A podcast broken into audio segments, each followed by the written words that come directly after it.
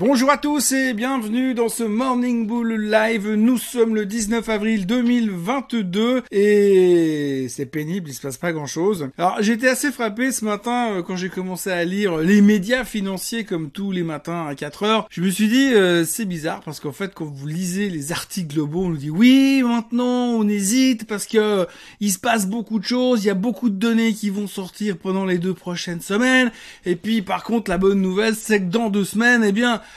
on saura tout et ce sera plus clair. Alors ce qui est assez fou, c'est que finalement on se retrouve toujours dans la même discussion en disant oui mais là on fait rien parce qu'en fait on va avoir des informations qui vont tomber demain et ensuite ça sera plus clair. Le seul problème c'est que à chaque fois on nous fait le même coup et là ça fait deux ans et demi que je fais ces vidéos, je sais pas combien de fois je vous ai déjà dit oui mais de toute façon après les chiffres du CPI ce sera différent, oui mais après la fête ça sera pas pareil. Et bien du coup aujourd'hui on est en train de se dire oui ben après les deux semaines qui vont venir ça sera pas pareil. Oui ce pas pareil parce qu'après les deux semaines qui vont venir, on sera au mois de mai. Mais franchement, il y a malheureusement bien des chances qu'on soit pas plus avancé qu'avant.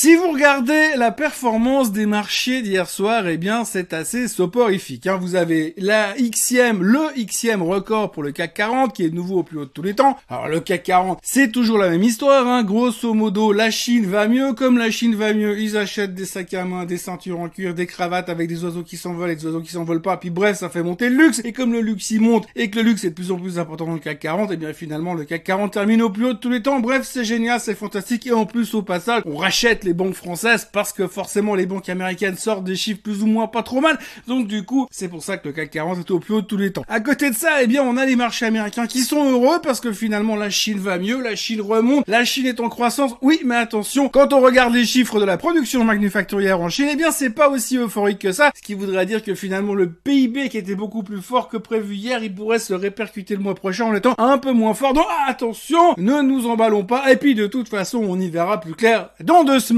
Alors effectivement, on est un petit peu dans le doute, c'est un peu les, semaines qui se répètent quand on regarde la performance des marchés. On est très haut, on est à des niveaux très hauts, mais on a de la peine à aller beaucoup plus haut et à accélérer des nouvelles tendances. Pour ça, il nous faut des grosses informations, il nous faut des choses très très claires, très très affirmées, et pour l'instant, personne n'est foutu de nous donner quoi que ce soit. Même si vous regardez les chiffres trimestriels. Hier soir, on a eu les chiffres trimestriels de Johnson Johnson pour commencer la séance. Alors Johnson Johnson, globalement, les chiffres étaient meilleurs qu'attendus, mais par contre, ils ont dit, ah, attention, l'inflation pourrait faire du mal aux marges. Boum, on a tapé sur Johnson Johnson. Et puis après, on a eu les chiffres de Goldman Sachs. Goldman Sachs a sorti des chiffres meilleurs qu'attendus. Mais bon, par contre, alors on a vu que la division fixed income, c'était pas terrible. Même chose chez euh, Bank of America. Alors Bank of America, on avait des peurs, une peur qui nous annonce une perte irréalisée sur le fixed income de 109 milliards de dollars. Bonne nouvelle, la perte irréalisée, donc non réalisée, est sortie seulement à 99 milliards tout va bien sur les 624 milliards de dollars investis en, obligations. Alors effectivement, c'est la même histoire que d'habitude. Les mecs, ils ont investi comme des malades dans des obligations du Trésor américain depuis une année. Avec les taux qui montent, ces obligations, elles perdent en valeur. Si vous attendez la, la maturité, eh bien vous récupérez votre argent. Si vous devez les vendre aujourd'hui, vous allez vous prendre une claque de 99 milliards. Tant qu'on les force pas à vendre leurs obligations, tout va bien. Il faudrait juste pas qu'il y ait un bank run chez euh, Bank of America. Mais ça, bien évidemment, ça ne se produira pas puisqu'on le sait aujourd'hui, les banques systémiques sont couvertes par les gouvernements. Donc ce qui est assez rigolo, c'est que finalement vous vous dites comment des mortels auraient tendance à se dire oui mais qui sont les spécialistes des taux sur cette planète? Ben oui, les banquiers, c'est leur métier de base. Les taux d'intérêt, plus les taux montent, plus on prête cher. Le seul problème c'est que quand les taux ils montent très vite, eh bien visiblement on a de la peine à gérer le cash des clients, on a de la peine à savoir où l'investir. Résultat, on achète des obligations. Résultat, on se fait squeezer par la hausse des taux. Résultat, c'est un petit peu moins confortable. Donc en gros, les cordonniers sont les plus mal chaussés et puis finalement les chiffres des bancaires sont pas trop mauvais, mais on voit que sur le côté de la gestion obligataire, c'est plus compliqué quand les taux y montent déjà, mais c'est plus compliqué quand les taux y montent très vite encore plus compliqué. Donc sur les chiffres trimestriels, eh bien on était plutôt content et plutôt pas content, ça dépendait de quel côté on se place sur les titres des bancaires. Goldman Sachs perdait 2% hier et puis euh, Bank of America ne foutait strictement rien. Mais par contre du coup, bah en Europe, on achetait les bancaires parce que finalement ça se passe plutôt pas mal. Anticipons que du bonheur et puis battons des nouveaux records sur le CAC 40, c'était un peu le résumé de la journée d'hier. On peut encore rajouter si vraiment on veut dire du mal et si vraiment on veut se faire remarquer que Lockheed Martin a publié des chiffres canons. Euh, pléonasme. Hein. Donc canon chez Lockheed Martin, mais faut pas le dire parce que c'est pas un titre ESG, c'est de l'armement, c'est pas bien, donc on n'en parle pas. Néanmoins, c'est un des seuls qui a vraiment publié des chiffres plutôt intéressants hier. Faut dire qu'eux, ils ont pas de fixed income. Donc on en revient à notre théorie du fait, on saura plus dans deux semaines. Alors j'ai regardé en gros, hein, qu'est-ce qu'on saura finalement de plus dans deux semaines? Alors dans semaines, on aura eu les résultats de Google, d'Apple, d'Amazon, de Microsoft. On aura eu probablement le PCA, donc hein, le chiffre que la Fed regarde par rapport à l'inflation. On aura eu bien évidemment le meeting de la Fed qui nous aura dit ce qu'ils vont faire avec les taux. Est-ce qu'ils vont monter? Alors oui, ça on est plutôt sûr. Hein. Ils vont encore monter les taux de 0,25 parce que hier on a encore eu Bustich et Bullard qui ont parlé, deux membres de la Fed. Qu'est-ce qu'ils ont dit? Ils ont dit bah oui, ben nous on est plutôt pour que les taux ils continuent à monter. Alors Bustich il est plutôt timoré en disant une, une hausse encore, ça serait pas mal. Et Bollard, lui, alors non, il faut monter encore parce qu'il faut vraiment freiner cette inflation qui reste sticky, qui continue à nous coller aux mains et qui ne veut pas s'en aller. Donc, Bollard, toujours très au quiche, Bostich, toujours très politiquement correct. Et résultat, pour l'instant, 85% des experts en finance s'attendent à une nouvelle hausse des taux lors du prochain meeting de la Fed de 0,25%. Donc ça, c'est tout ce qu'on aura su, connu, entendu, noté en plus d'ici deux semaines. Il y aura aussi le meeting de la BCE, mais ça, c'est toujours un peu secondaire. Alors, la BCE va encore monter les taux de 0,5%, on connaît l'histoire, blablabla, mais en tout ça, c'est tout ce qu'on saura dans deux semaines. Et normalement, si l'on en croit ce qui se dit dans les journaux ce matin, on aura vu tout ça, eh bien on n'aura plus de questions à se poser parce qu'on saura. Bah donc on saura quoi? Donc est-ce que par rapport à ça, on va pouvoir se dire, ok, donc je vais acheter ce secteur, ce secteur, mais pas celui-là, et puis je vais garder mes positions pendant 9 mois, puis après je vais revendre ça, puis je vais acheter ce secteur et ce secteur, mais pas celui-là, après je ferai ça avec ma part obligataire, et ça avec mon côté equity, puis après je prendrai un peu d'or. Tout ça parce qu'on saura ça dans 15 jours. Non, en fait je crois pas. On va revenir comme d'habitude. Dans 15 jours, on se dira, oui, mais là, faut faire attention parce que dans 15 jours, on saura Puis ça tombe bien parce qu'en plus, dans 15 jours, ça sera le mois de mai. Et puis au mois de mai, qu'est-ce qu'on fait? Eh bien, c'est Céline May and Go Away. Normalement, faut tout vendre et venir au mois de novembre. Sauf que cette fois, c'est pas pareil parce qu'on a eu l'analyste de Bank of America qui est venu hier qui a dit non, non, non, cette année, les gars,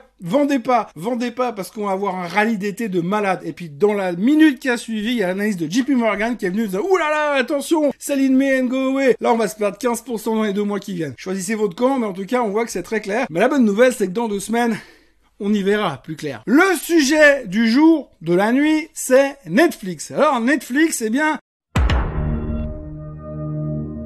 il euh, y a eu à boire et à manger, et de nouveau, c'était une grosse question d'interprétation. Hier soir, Netflix, on l'attendait comme d'habitude. On se fout pas mal de ses revenus, on se fout pas mal du bénéfice, on se fout pas mal de la croissance des résultats. Ce qui nous intéresse chez Netflix, c'est le nombre d'abonnés. Alors, le nombre d'abonnés était attendu à 2,2 millions de nouveaux abonnés. Je me pose je fais une parenthèse, hein. je me demande toujours comment les gars ils font pour se planter systématiquement sur les analyses de bilan, mais par contre ils arrivent à estimer combien il y a de gens qui sont allés sur Netflix et qui se sont dit bon allez, cette fois c'est bon, je m'abonne, numéro de carte de crédit, numéro CVC, bam Et donc les gars, par je ne sais quel miracle, quelle boule de cristal, quel spreadsheet Excel, ils arrivent à anticiper le nombre de gens qui vont s'abonner ce trimestre à Netflix. Alors je sais pas comment ils font, bon systématiquement ils sont à côté, donc ça explique certaines choses, mais pour l'instant on était quand même très concentré sur le fait que le consensus des analystes s'attendait à 2,2 millions de nouveaux abonnés. C'est sorti à 1,75. Donc en dessous, en dessous des attentes, donc grosse déception.